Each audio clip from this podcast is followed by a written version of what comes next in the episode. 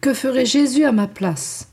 Écoutons Saint Pierre Julien Aymar, 1811-1868, fondateur de la Société du Très Saint Sacrement.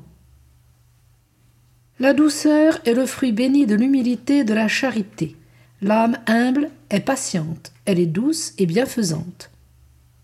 Médite, ô mon âme, cette vertu en Jésus, et elle t'apparaîtra dans toute sa suavité.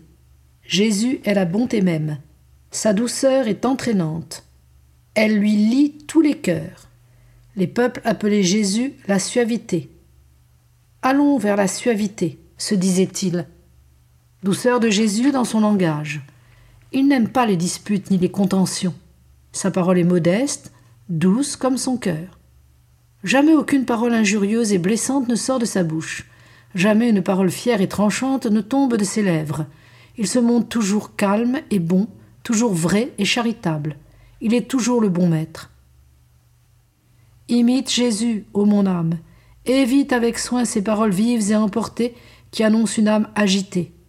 Jamais de paroles mortifiantes, critiques, tranchantes.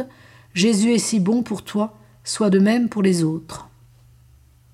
À l'exemple de Jésus, ô mon âme, tu pratiqueras la douceur de patience dans la maladie et les souffrances, la douceur de la paix au milieu des contradictions, la douceur de la soumission dans les épreuves, la douceur de l'amour sur la croix.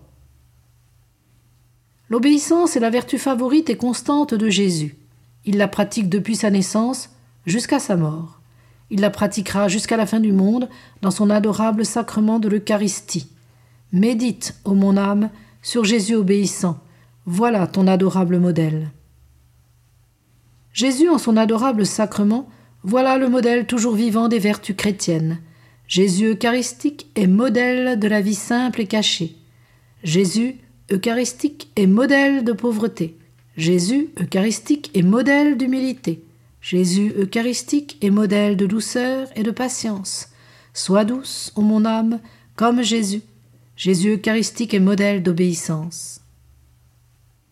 Tel amour, telle vie. Si Jésus est mon amour souverain, mon amour final, il doit être la suprême loi de ma vie.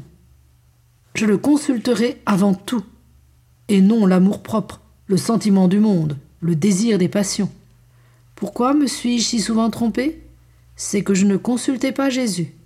Pourquoi me suis-je égaré dans mes pensées? Parce que je ne pensais pas en Jésus, je n'aimais pas en Jésus. La voie la plus courte, la plus parfaite et la plus aimable pour arriver à la sainteté, c'est la conformité à la volonté de Dieu.